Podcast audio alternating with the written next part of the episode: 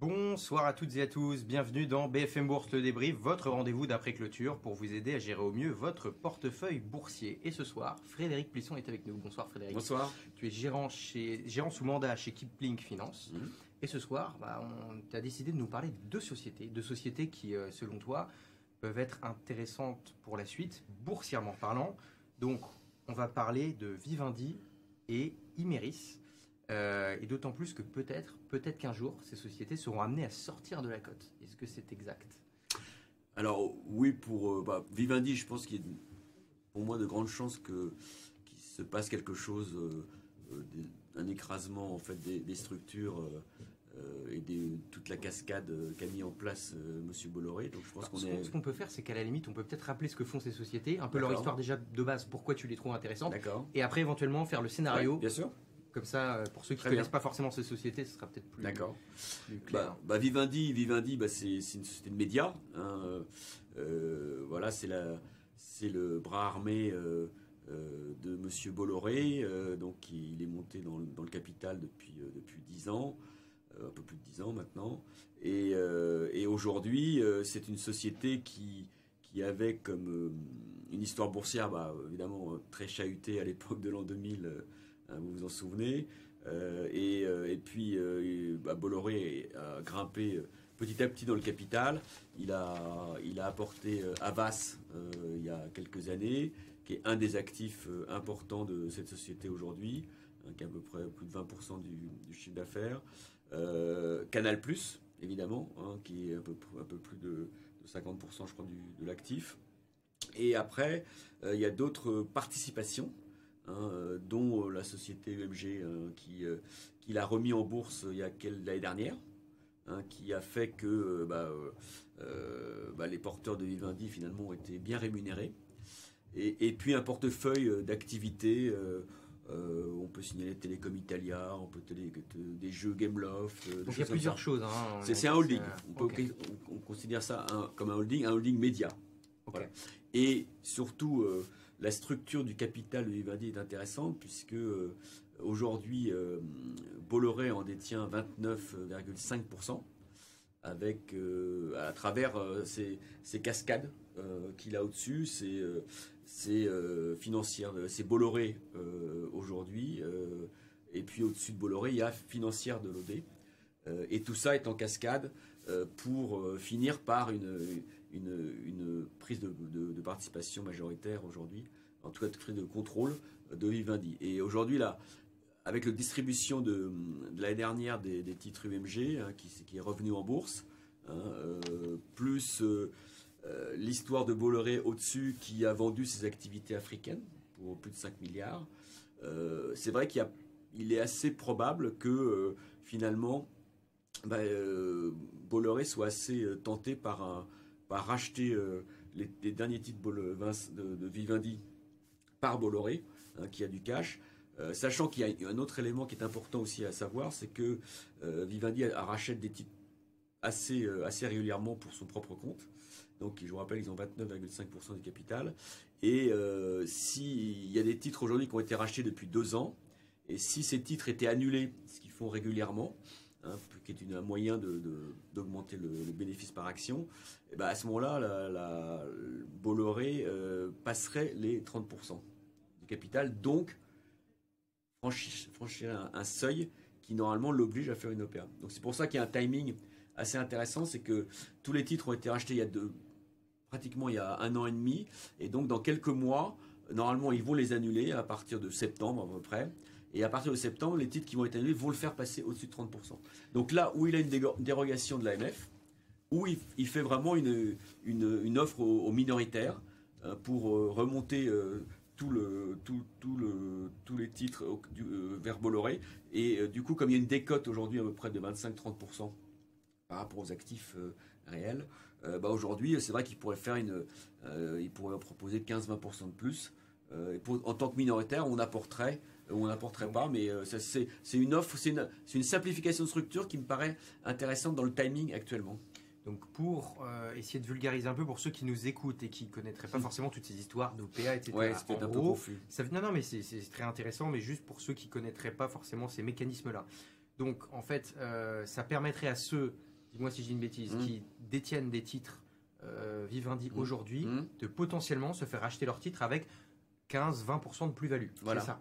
Est-ce qu'on peut expliquer le mécanisme C'est-à-dire, en fait, déjà peut-être rappeler ce qu'est une OPA et en quoi, euh, pourquoi ça les obligerait à racheter euh, 15-20% 15-20% de plus?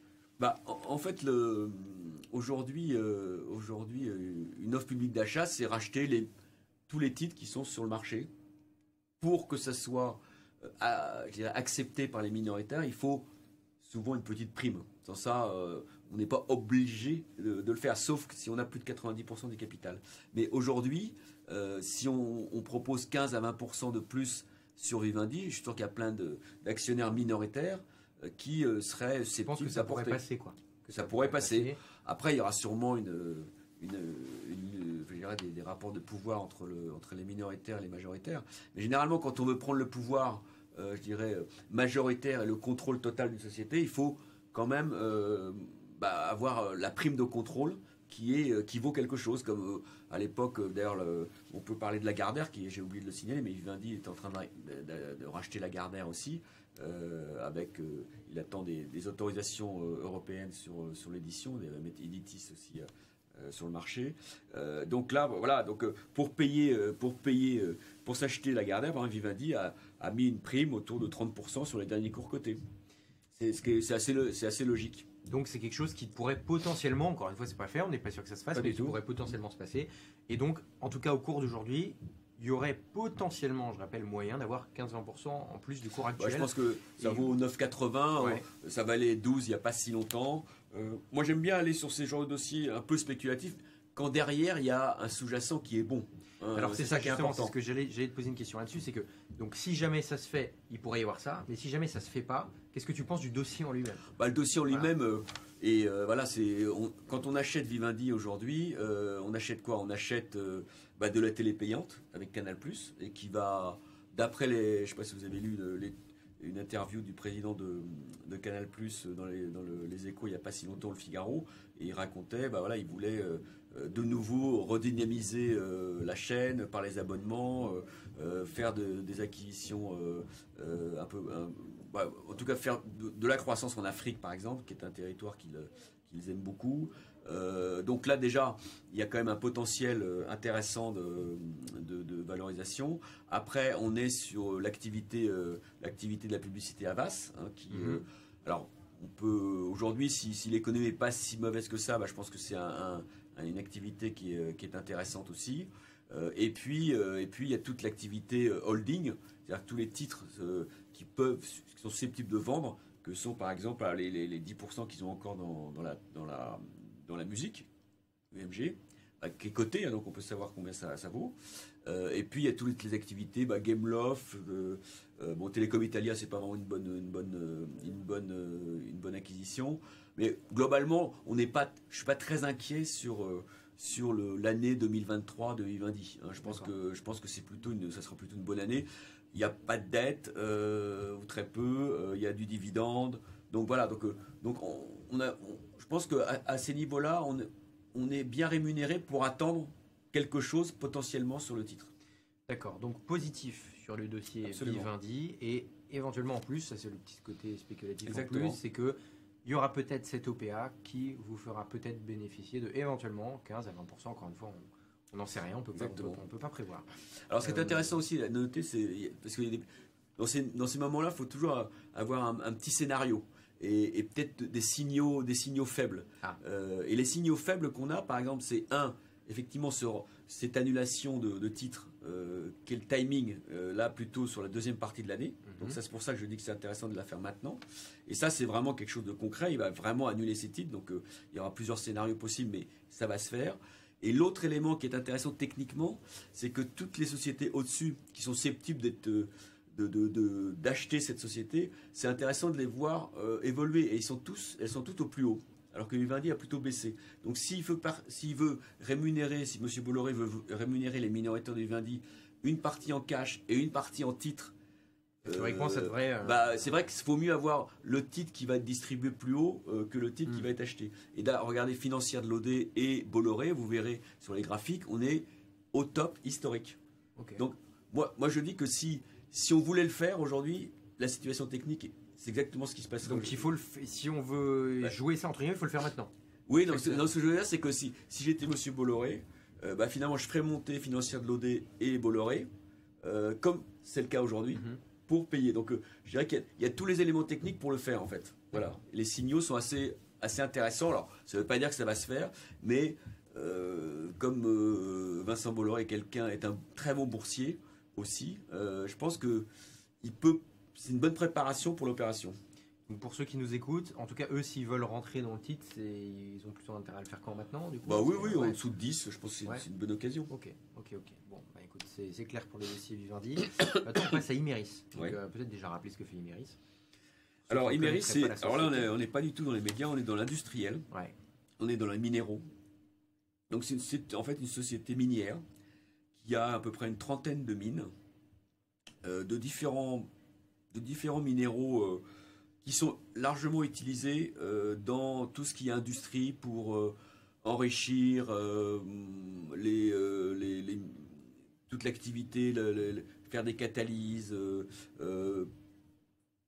transformer les produits finis. donc c'est le kaolin, c'est plein de choses comme ça. Plus aujourd'hui une activité, une activité future qui vient d'ailleurs d'une mine en France, qui est le lithium. Donc il y, a un, projet lithium. On a beaucoup parlé du projet lithium français. Ben, c'est Imeris en fait qui, détient cette mine euh, sur laquelle ils ont fait beaucoup de tests, qui est une mine existante, donc de kaolin. Donc c'est plutôt des produits qui sont eux. Euh, le kaolin c'est plutôt, euh, plutôt utilisé dans toute l'industrie lourde. et par contre le, lithium, bah, c'est l'avenir de la batterie. Hein, et l'indépendance, euh, la fameuse indépendance euh, industrielle de la France euh, sur ce produit-là. et en fait, ce lithium, il est, il est en, dessous de la mine exploitée actuellement en France. Et donc, ils ont fait plein de tests et des prélèvements par, depuis, depuis plusieurs mois. Et il s'avère que bah, les résultats sont tombés il y a quelques mois, qu'il y a un potentiel d'exploitation très important de ce lithium par Imeris, avec plein d'enjeux évidemment, euh, je dirais, de, environnementaux, euh, autorisation. Euh, voilà, mais c'est et puis il faut qu'ils cherchent des comme c'est un produit, je crois que c'est un peu plus d'un milliard d'investissements, donc c'est beaucoup d'argent.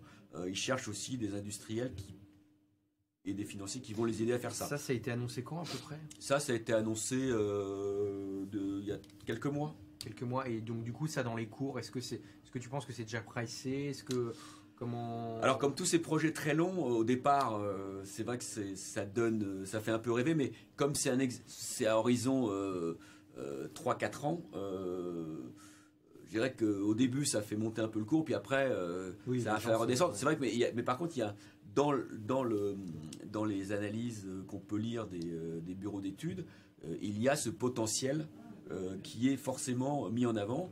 Aujourd'hui, intéressant. Aujourd'hui, Imeris, ça vaut 39 euros on pense que euh, le, ticket lithium, c'est à peu près 20 euros là-dessus. Donc c'est quand même très significatif. Et l'autre, caractéristique de, d'Imeris, c'est que c'est une société qui est en train de se, transformer complètement pour vers ce projet, je dirais, plus porteur que les activités historiques. Et les activités historiques, ils en ont vendu Là, aujourd'hui, on a eu une. C'est pour ça que c'est monté en bourse d'ailleurs aujourd'hui. Euh, on a eu la, finalisation de l'accord de, vente de 20% de leur activité historique euh, sur tous, les produits à, haute température, euh, qui sont des produits plutôt cycliques, plutôt à des rentabilités pas forcément extrêmement fortes et pas des potentiels gigantesques. Bah, ils l'ont vendu au numéro 1 du secteur. Euh, et c'est euh, voilà, c'est ça fait partie de, de l'histoire Imeris. C'est pour ça que je dis que c'est une situation spéciale parce que ils sont en train de, de pivoter comme euh, pas comme une start-up, mais un peu plus plus long, d'une façon un peu plus lourde. mais voilà, ils ont vendu 20% quand même de leur activité historique.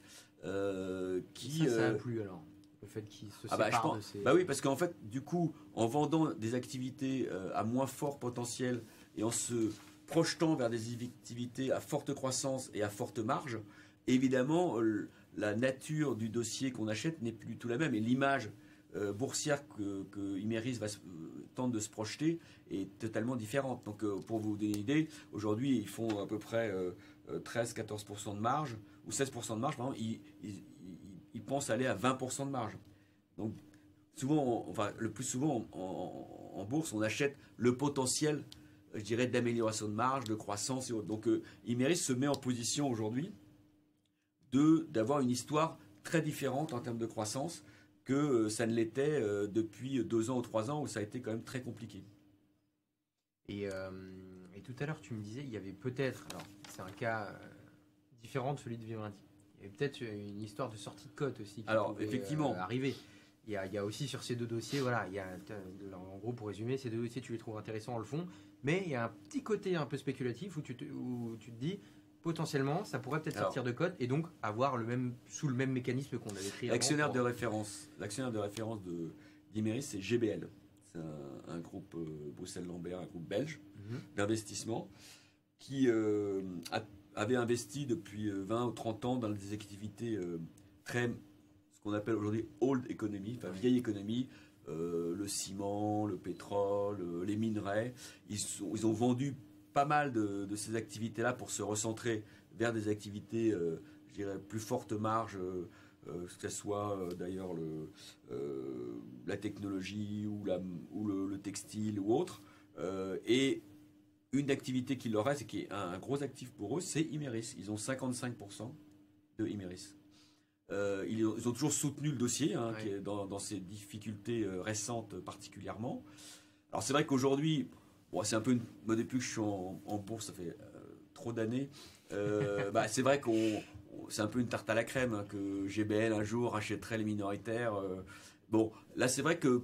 pourquoi il y, a plus de. Bah, bah, aujourd'hui, il y aurait plus bah, de chances que ça se fasse. comme moi, j'ai envie d'acheter Imeris parce que je trouve que l'histoire est, maintenant va devenir plus sexy. Bah, je me dis GBL euh, aussi. Même si c'est beaucoup d'argent pour eux quand même, parce qu'ils ont déjà 55% mmh. d'une capi de 3 milliards. Hein. C'est quand même beaucoup d'argent. Donc euh, c'est vrai qu'aujourd'hui. Euh, si c'est pas maintenant, ils le feront plus jamais. Mais peut-être qu'ils le feront pas parce que finalement, il faut juste accompagner. Comme il y a beaucoup d'investissements à faire aussi dans la mine, il y a quand même un milliard à faire. Euh, est-ce qu'ils ont les moyens de le faire à 100% même si ça se fait pas, tu es quand même positif sur le ah bah, dossier, sur cette. Voilà. Euh, moi, je, si je donnais des pourcentages de, de chance, alors, Vivendi, moi je dirais, euh, moi je suis à plus de 70%. D'accord. Ah oui, donc quand même. Ok, d'accord. Ok. Voilà. Imeris, 10-15. D'accord, oui, c'est pas pareil. Et alors attends, quand tu dis quand tu dis 70 par exemple Vivendi, alors on peut pas trop savoir quand, mais tu penses que si ça se fait ça, ah bah, prochainement, c'est voilà. Ah bah, moi je pense qu'il y a justement le timing, euh, c'est ce que je disais tout à l'heure. il, est bon, quoi. il y a un timing très précis de à un moment ils vont quand même en annulant leur titre qu'ils ont racheté euh, depuis deux ans, ils vont passer au-dessus de 30. Hein, Bolloré va passer au-dessus de 30% du capital. Donc quand on passe au-dessus de 30, bah, il se passe c'est statutaire, hein, c'est dans les règlements de la de l'AMF. Il faut de, faut ou demander une dérogation euh, à l'AMF mhm. pour euh, n'importe quel motif, enfin un motif j'espère valable. C'est ce qu'ils avaient fait par exemple quand ils quand ils avaient euh, commencé à racheter des minoritaires de Havas. Bolloré l'avait fait. Il avait demandé une dérogation parce que il y avait des actifs. Bon, ils ont eu une dérogation un mois, puis six mois après, ils ont fait une OPA quand même. Mhm. Hein. donc, on peut avoir une dérogation le jour même, et puis la logique voudrait quand même que la, logique patrimoniale euh, de Bolloré, ça serait quand même de racheter les minoritaires de Vivendi. Voilà, ça c'est. Bon, un peu, de chance. Un peu, selon les statistiques. de... selon la police.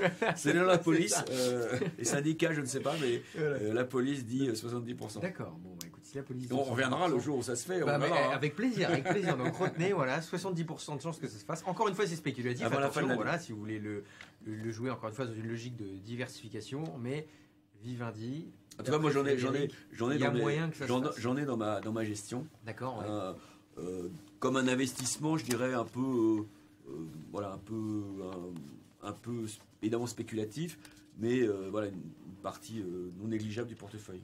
Donc tu te dis voilà, j'aime bien la société, mmh. ça devrait bien se passer, mais il y a ce petit truc. Voilà, voilà bah, ah, c'est sûr qu'il y a toujours. Alors après, il faut savoir, faut savoir que c'est une OPA, c'est histoire, c'est une fois dans sa vie, hein, donc. Mmh. Donc euh, ça se fait pas tous les jours. Il y a, moi je, vois bah, par exemple Imeris euh, euh, depuis depuis depuis très très très longtemps. On dit que il y a une possibilité que que l'actionnariat change. Pour l'instant, il n'a pas changé. bon, voilà. Donc qu'un jour on, verra bien. la chance de voir peut-être Imeris Exactement. on verra. Donc voilà, je rappelle les, deux dossiers dont on a parlé ce soir Vivendi et Imeris. Voilà, en tout cas, Frédéric Plisson, gérant sous mandat chez Kipling Finance, positif sur ces deux dossiers. Mm. Et, voilà, et tout ce que. Tout ce que